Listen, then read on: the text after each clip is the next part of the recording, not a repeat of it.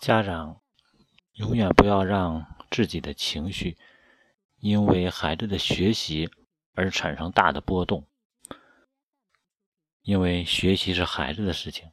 如果家长因为孩子的学习而情绪大起大落的话，那么无形中就在告诉孩子，学习是家长的事儿，不是孩子的事儿。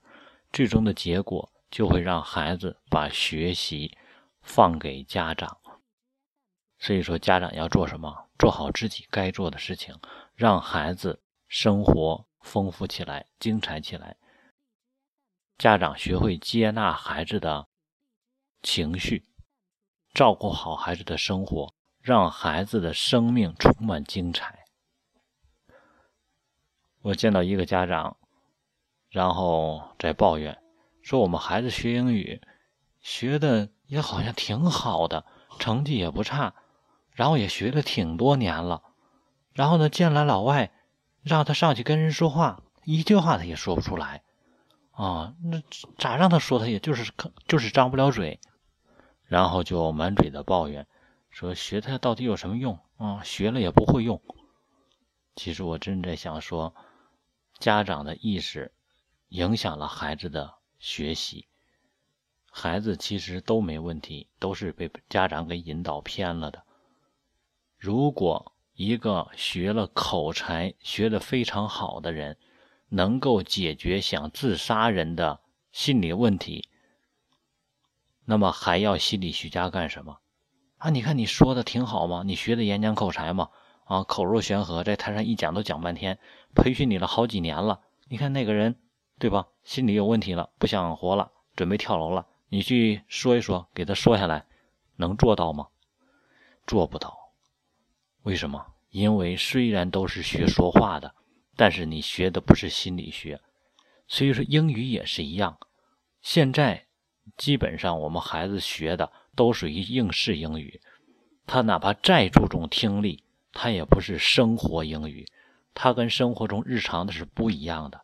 所以说，一个会写文章的人，不代表他会写公文、会写招投标书，这是完全两个领域。所以说，我们今天把孩子投入在学习上，英语也好，数学也好，语文也好。很多时候跟真正的生活还是有区别的，所以说一个数学很好的孩子，他去买菜，他不见得会算账，这是很正常的一种情况。我们可能觉得，哎呀，我很难接受，这就是学习和应用之间的差别，需要孩子慢慢去过渡。所以今天我们孩子学的英语，他能有兴趣。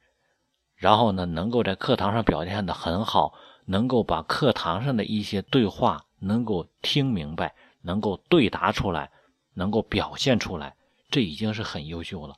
所以说，家长的过高的不明智的要求，直接打击孩子的信心，同时对孩子来说真的是一种干扰。所以，家长要么然我们专业，要么然就别给孩子添乱。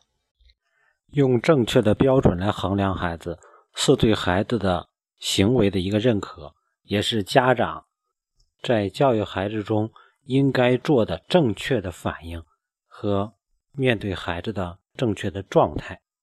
所以，不要说孩子对什么没有兴趣，不要去担心孩子，因为担心是一种诅咒，担心是对孩子一种负面的引导。所以，用正确的方式来衡量孩子，对孩子就是信心的培养。作为家长，不要给孩子添乱，嗯，用正确的方式对待孩子，孩子就能以正确的方式来去成长。